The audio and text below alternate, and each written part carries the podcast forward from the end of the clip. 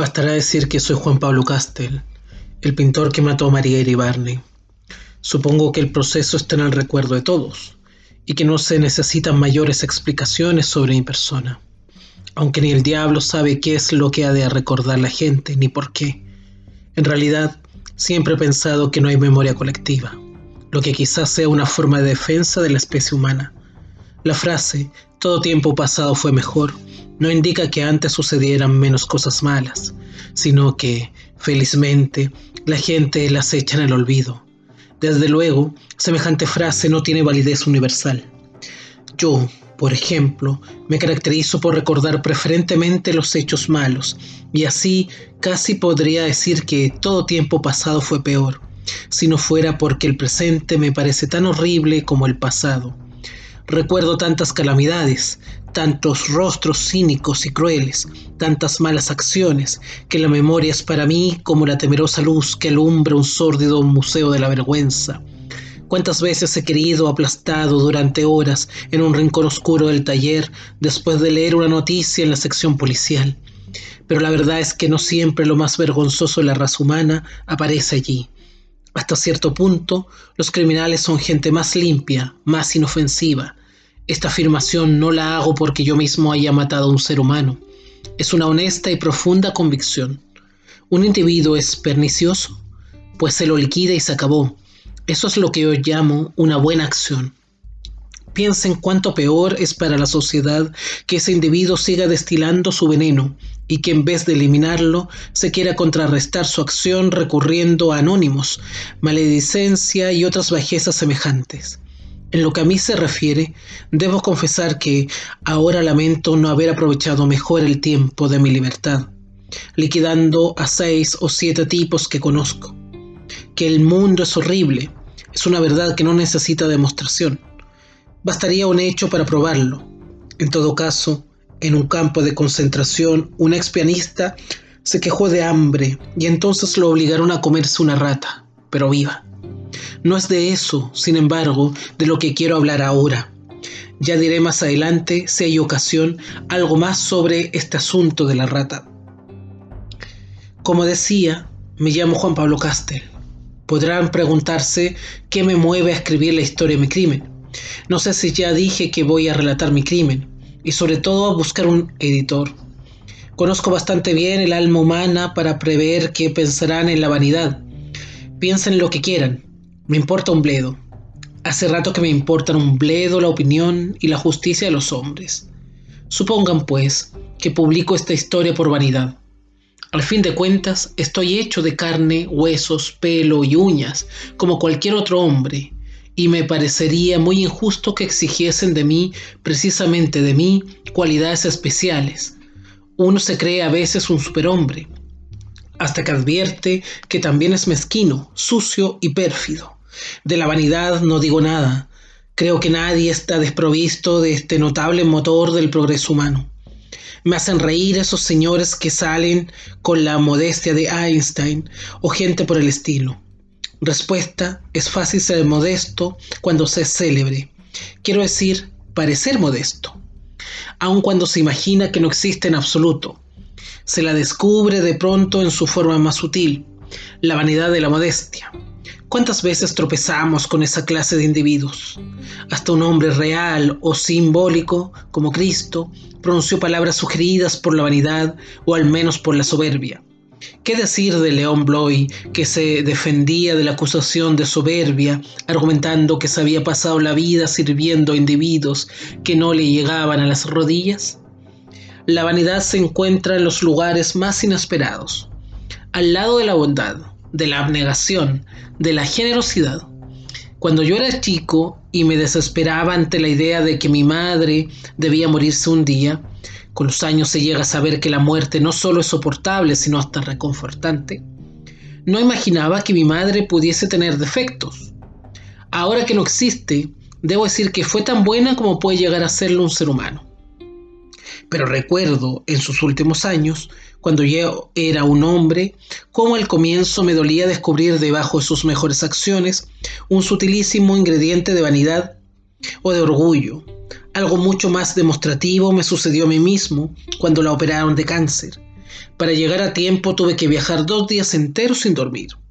Cuando llegué al lado de su cama, su rostro de cadáver logró sonreírme levemente, con ternura, y murmuró unas palabras para compadecerme. Ella se compadecía de mi cansancio, y yo sentí dentro de mí, oscuramente, el vanidoso orgullo de haber acudido tan pronto. Confieso este secreto para que vean hasta qué punto no me creo mejor que los demás. Sin embargo, no relato esta historia por vanidad. Quizá estaría dispuesto a aceptar que hay algo de orgullo o de soberbia, pero ¿por qué esa manía de querer encontrar explicación a todos los actos de la vida? Cuando comencé este relato, estaba firmemente decidido a no dar explicaciones de ninguna especie. Tenía ganas de contar la historia de mi crimen y se acabó. Al que no le gustara, que no lo leyese, aunque no lo creo, porque precisamente esa gente que siempre anda detrás de las explicaciones es la más curiosa y pienso que ninguno de ellos se perderá la oportunidad de leer la historia de un crimen hasta el final. Podría reservarme los motivos que me movieron a escribir estas páginas de confesión, pero como no tengo interés en pasar por excéntrico, diré la verdad, que de todos modos es bastante simple. Pensé que podrían ser leídas por mucha gente, ya que ahora soy célebre, y aunque no me hago muchas ilusiones acerca de la humanidad en general y de los lectores de estas páginas en particular, me anima la débil esperanza de que alguna persona llegue a entenderme, aunque sea una sola persona. ¿Por qué se podrá preguntar a alguien apenas una débil esperanza si el manuscrito ha de ser leído por tantas personas? Este es el género de preguntas que considero inútiles, y no obstante hay que preverlas, porque la gente hace constantemente preguntas inútiles, preguntas que el análisis más superficial revela innecesarias. Puedo hablar hasta el cansancio y a gritos delante de una asamblea de 100.000 rusos. Nadie me entendería. ¿Se dan cuenta lo que quiero decir? Existió una persona que podría entenderme, pero fue precisamente la persona que maté. Así comienza esta extraordinaria novela argentina y llamada El túnel del escritor Ernesto Sabato, que va a ser la historia que vamos a analizar el día de hoy aquí en Librarte con JP, donde los libros vuelan hasta llegar a tus oídos.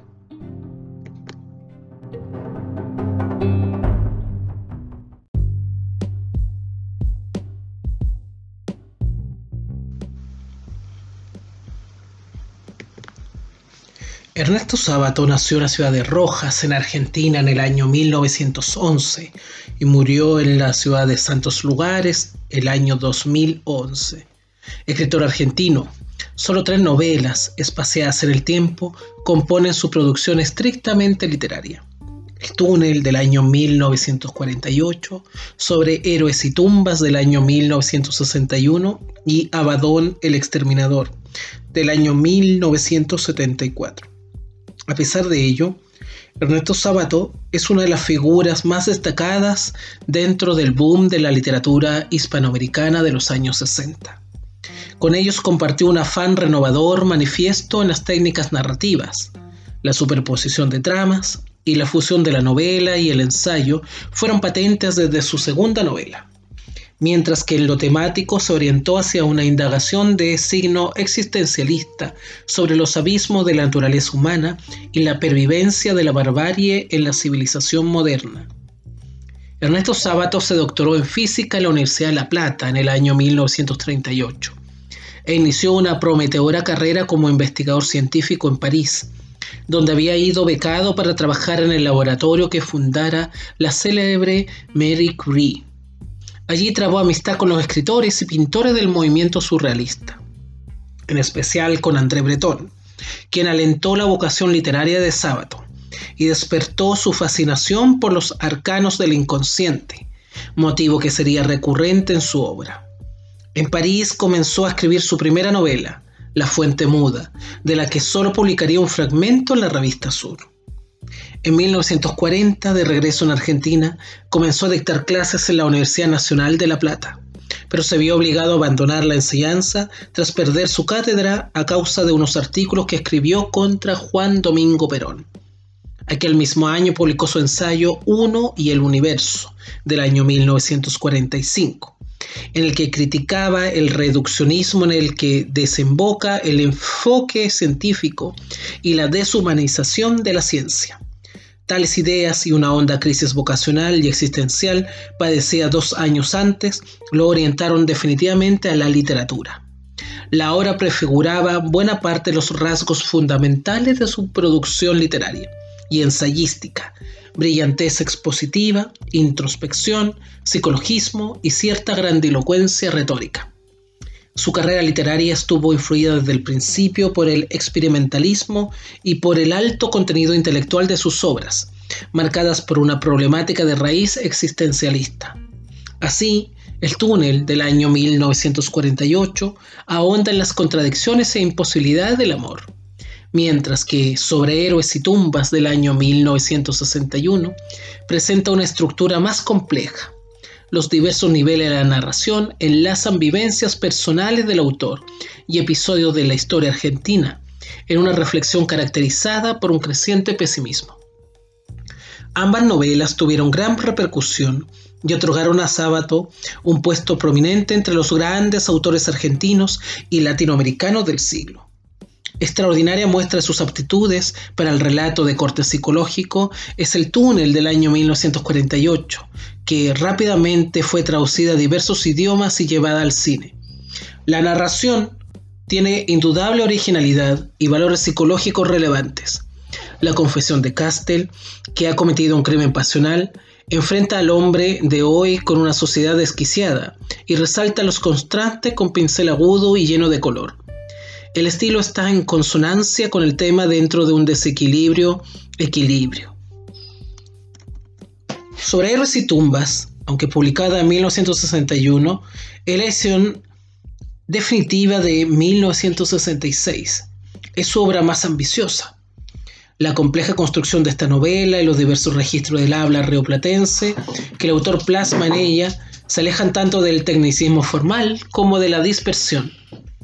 La pericia narrativa de Sábato consiste justamente en hacer pasar desapercibidas para el lector las evidentes dificultades compositivas que supone la historia de la joven Alejandra y a través de ella la del país. Además de obtener eh, un éxito de público impresionante, Sobre Héroes y Tumbas situó a Ernesto Sábato en la primera línea del llamado boom de la literatura hispanoamericana fenómeno editorial que en la década de 1960 supuso el descubrimiento internacional de los narradores del continente, sus compatriotas Jorge Luis Borges y Julio Cortázar, los mexicanos Juan Rulfo y Carlos Fuentes, el colombiano Gabriel García Márquez y el peruano Mario Vargas Llosa. Son algunos de los grandes autores que, junto a Ernesto Sábato, arrancaron de la superación del realismo que había caracterizado la novela europea y norteamericana de entreguerras para construir por diversos caminos una narrativa de altísimo nivel, unánimemente aplaudida por los lectores y la crítica. La obra de Sábato, que ha sido prestigiada con numerosos premios internacionales y difundida en múltiples traducciones, incluye además multitud de ensayos. El narrador y ensayista argentino se dedicó además a la pintura, otra de sus pasiones, en sus últimos años, se vio aquejado de un grave problema de visión, muriendo el año 2011.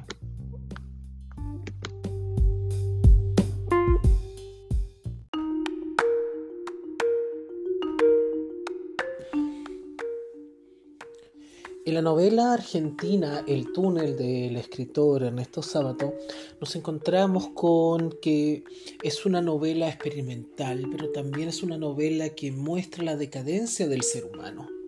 El protagonista es Juan Pablo Castel. ¿Quién es Juan Pablo Castel? Es un pintor pero es un pintor muy diferente a la normalidad. Es un pintor que odia a los críticos. Es un pintor que siente que nadie entiende su arte, porque su arte está centrado justamente en los detalles y la gran mayoría solamente ve la amplitud de su obra sin fijarse en los detalles que analiza y que determina su actuar. Todo esto cambia cuando conoce a María Iribarne, que es la protagonista también de esta historia. una mujer que va a una galería de arte, a una exposición de este pintor, y se queda fijamente mirando una pintura, pero se queda mirando una ventana que está presente dentro de la pintura. Eso seduce a Juan Pablo Castel, porque mientras todo el mundo deambula por las distintas obras que están siendo exhibidas en esa exposición de arte, esta mujer logra percatarse de ese detalle, de ese insignificante detalle que para Juan Pablo Castel hace la diferencia. Desde ahí surge el concepto del amor obsesivo, desde ahí surge esta obsesión por la mujer, conocer, saber quién es ella. Todo esto va haciendo de que el resto de la historia se vaya determinando desde esa estructura. Para empezar, el texto parte contándonos el final, la primera línea ya tenemos con me llamo Juan Pablo Castel y yo soy el asesino María Iribarne. Nos cuenta de inmediato que él es un asesino, pero el todo, el contenido de la historia es dar a conocer qué es lo que ha pasado, por qué motivos, qué le llevaron, qué circunstancias provocaron que ese fuera el epílogo que es lo que menciona de inmediato a modo de confesión. La relación entre ambos se establece y esa relación es más bien ambigua en un principio, mientras para María Iribarne es uno más de toda una cadena de pretendientes, una cadena de personas que están detrás de ella, para Juan Pablo Castel María Iribarne es su obsesión, es su sueño a seguir, es su único objetivo. Y no puede vivir una vida si no está ella presente. Es decir, no hay un amor, no hay una idealización del amor sino hay un amor tóxico, un amor tirano, un amor obsesivo, un amor de posesión, donde parece que la persona es dependiente del otro. No se ve la autonomía, no se ve la independencia. La celopatía también hace gala en esta historia y nos muestra una realidad muy cruel, una realidad bajo la cual nada, nada puede provocar un buen desenlace. Parece que cada uno de los personajes está destinado a sufrir. Hunter, también este otro hombre que aparece en la historia, que supuestamente es familiar de María Iribarne y que a pesar de todas esas circunstancias Juan Pablo Castel siente aversión hacia Hunter porque Hunter es una persona adinerada, es una persona que quizás pueda seducir a María Iribarne y Juan Pablo Castel no puede permitir eso porque María Iribarne le pertenece solamente a ella. Detengo el análisis de la novela para llevar esto a la realidad, amigos y amigas. Esto es lo que pasa constantemente en la vida cuánta gente se obsesiona por su trabajo, se obsesiona por sus riquezas, se obsesiona por la acumulación de bienes materiales, bienes raíces, se obsesiona por conocer y desconocer lo que tiene su naturaleza. Ve a la mujer como un objeto de deseo, pero también lo ve como una propiedad privada, como que le pertenece. Eso hace que la celopatía llegue a tal extremo que se manifieste en las grandes exploraciones y en los grandes y lamentables sucesos de femicidio que hay a lo largo de Chile y a lo largo de Latinoamérica, para ser más preciso. ¿Qué es lo que está ocurriendo entonces? ¿Por qué pasan estos acontecimientos? ¿A qué se debe que se desemboquen este actual las personas que piensen y entiendan de que uno le pertenece a los demás y no entienden la independencia y la autonomía de cada uno?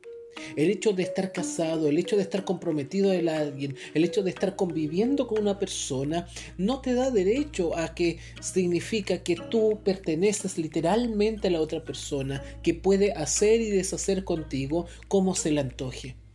Esa es una de las graves consecuencias que trae el texto demostrar de que la obsesión, de que la forma en que se tiene de vislumbrar aquella realidad trae consigo este lamentable suceso final. La obsesión, la celopatía, la posesión, el destino de un ser humano que está totalmente distinto al otro. Un ser humano como Juan Pablo Castel que lo único que pretende es no vincularse con la sociedad, no le interesan los críticos, no le interesa vincularse con absolutamente nadie, lo único que le interesa es ser parte integral de la vida de María Iribarne, pues María Iribarne es toda su vida, es todo su futuro, es todo su desenlace, es su porvenir, es el complemento, pero a la vez es la única motivo, es la única causa que le provoca su existencia.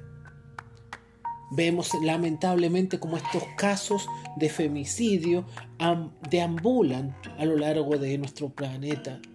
¿Y a qué se debe?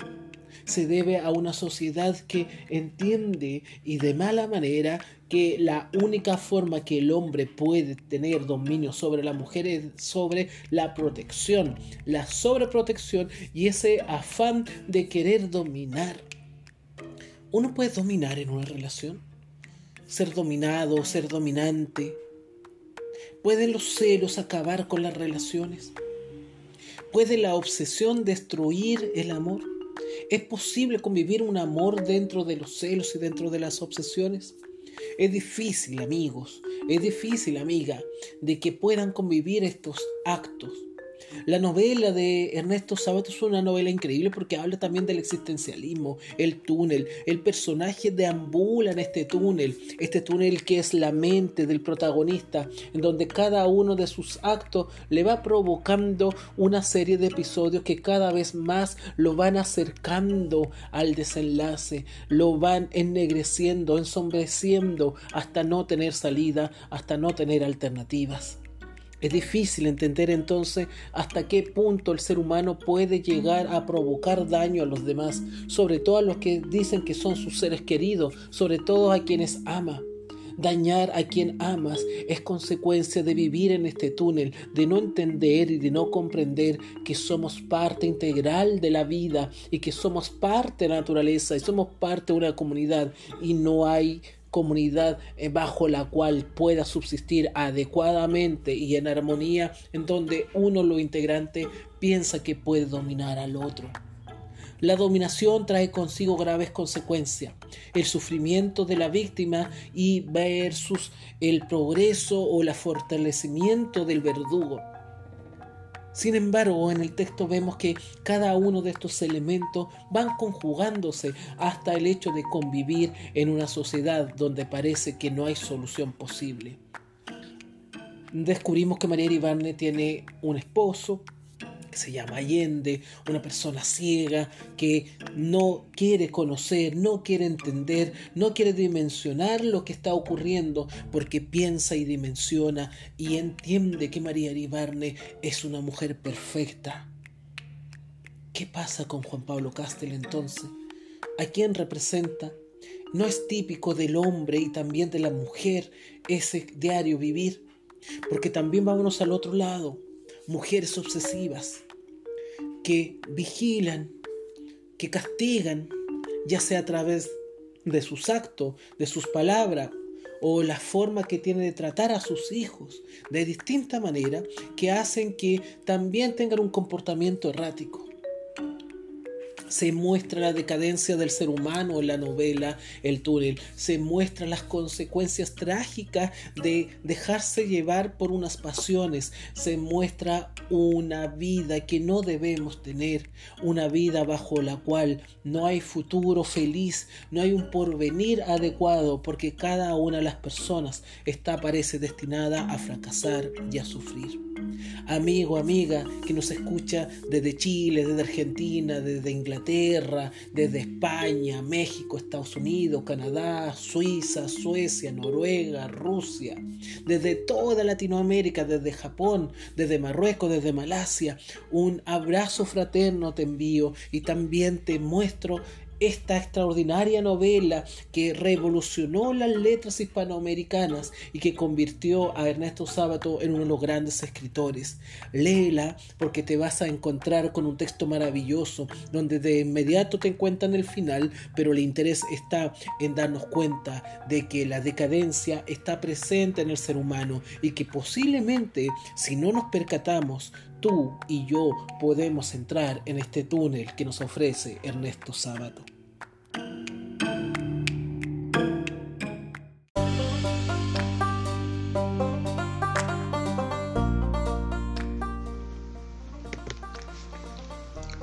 Después de este inmenso tiempo de mares y túneles, bajaron por la escalinata.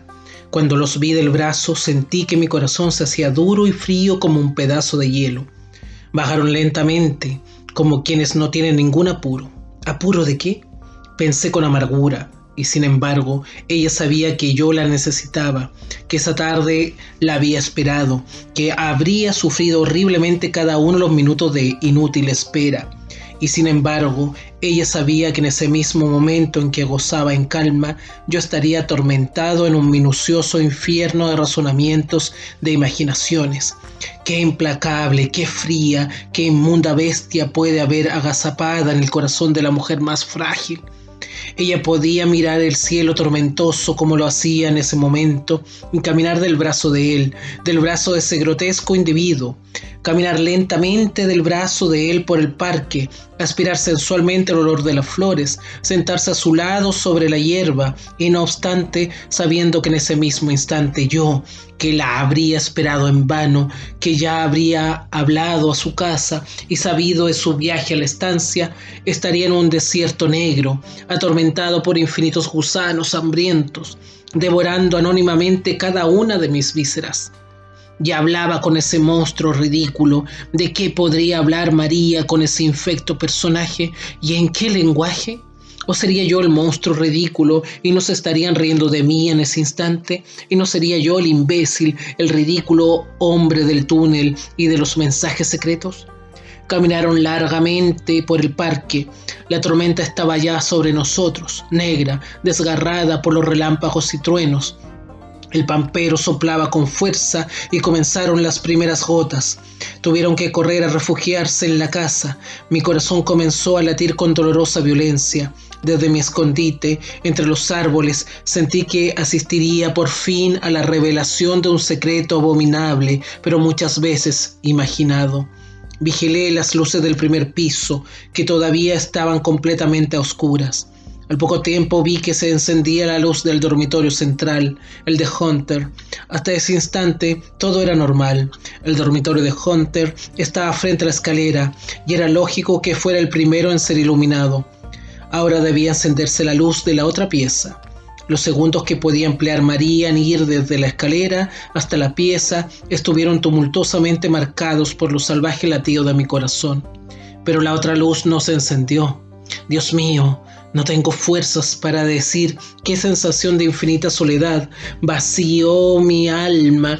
Sentí como si el último barco que podía rescatarme de mi isla desierta pasara a lo lejos sin advertir mis señales de desamparo. Mi cuerpo se derrumbó lentamente, como si le hubiera llegado la hora de la vejez. De pie entre los árboles agitados por el vendaval, empapado por la lluvia, sentí que pasaba un tiempo implacable, hasta que, a través de mis ojos mojados por el agua y las lágrimas, vi que una luz se encendía en otro dormitorio. Lo que sucedió luego lo recuerdo como una pesadilla. Luchando con la tormenta, trepé hasta la planta alta por la reja de una ventana. Luego caminé por la terraza hasta encontrar una puerta. Entré a la galería interior y busqué su dormitorio. La línea de luz debajo de su puerta me la señaló inequívocamente.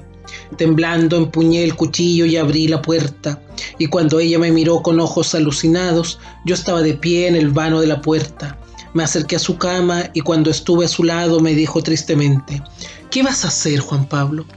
Poniendo mi mano izquierda sobre sus cabellos le respondí, Tengo que matarte, María, me has dejado solo. Entonces, llorando, le clavé el cuchillo en el pecho. Ella apretó las mandíbulas y cerró los ojos, y cuando yo saqué el cuchillo chorreante de sangre, los abrió con esfuerzo y me miró con una mirada dolorosa y humilde. Un súbito furor fortaleció mi alma, y clavé muchas veces el cuchillo en su pecho y en su vientre. Después salí nuevamente a la terraza y descendí con un gran ímpetu, como si el demonio ya estuviera para siempre en mi espíritu. Los relámpagos me mostraron por última vez un paisaje que nos había sido común. Corrí a Buenos Aires, llegué a las 4 o 5 de la madrugada. Desde un café telefoné a la casa de Allende, lo hice despertar y le dije que debía verlo sin pérdida de tiempo. Luego corrí a Posadas. El polaco estaba esperándome en la puerta de calle. Al llegar al quinto piso, vi a Allende frente al ascensor con los ojos inútiles muy abiertos. Lo agarré de un brazo y lo arrastré adentro. El polaco, como un idiota, vino detrás y me miraba asombrado. Lo hice echar. Apenas salió, le grité al ciego. Vengo de la estancia. María era la amante de Hunter. La cara de Allende se puso mortalmente rígida. Imbécil, gritó entre dientes con un odio helado. Exasperado por su incredulidad, le grité. Usted es el imbécil. María era también mi amante y la amante de muchos otros. Sentí un horrendo placer mientras el ciego de pie parecía de piedra. Sí, grité, yo lo engañaba a usted y ella me engañaba y nos engañaba a todos. Pero ahora ya no podrá engañar a nadie, ¿comprende? A nadie, a nadie. Insensato, aulló el ciego con una voz de fiera y corrió hacia mí con unas manos que parecían garras. Me hice a un lado y tropezó contra una mesita, cayéndose. Con increíble rapidez se incorporó y me persiguió por toda la sala, tropezando con sillas y muebles, mientras lloraba con un llanto seco, sin lágrimas, gritaba esa sola palabra, insensato. Escapé a la calle por la escalera, después de derribar al mucamo que quiso interponerse. Me poseían el odio, el desprecio y la compasión. Cuando me entregué en la comisaría eran casi las seis. A través de la ventanita de mi calabozo vi cómo nacía un nuevo día, con un cielo ya sin nubes. Pensé que muchos hombres y mujeres comenzarían a despertarse y luego tomarían el desayuno, y leerían el diario e irían a la oficina, o darían de comer a los chicos o al gato, o comentarían el film de la noche anterior. Sentí que una caverna negra se iba agrandando dentro de mi cuerpo en estos meses de encierro he intentado muchas veces razonar la última palabra del ciego, la palabra insensato. Un cansancio muy grande o quizá oscuro instinto me lo impide reiteradamente. Algún día tal vez logre hacerlo, y entonces analizaré también los motivos que pudo haber tenido Allende para suicidarse. Al menos puedo pintar, aunque sospecho que los médicos se ríen a mis espaldas, como sospecho que se rieron durante el proceso cuando mencioné la escena de la ventana. Solo existió un ser que entendía mi pintura. Mientras tanto, estos cuadros deben de confirmarlos cada vez más en su estúpido punto de vista, y los muros de este infierno serán así cada día más herméticos.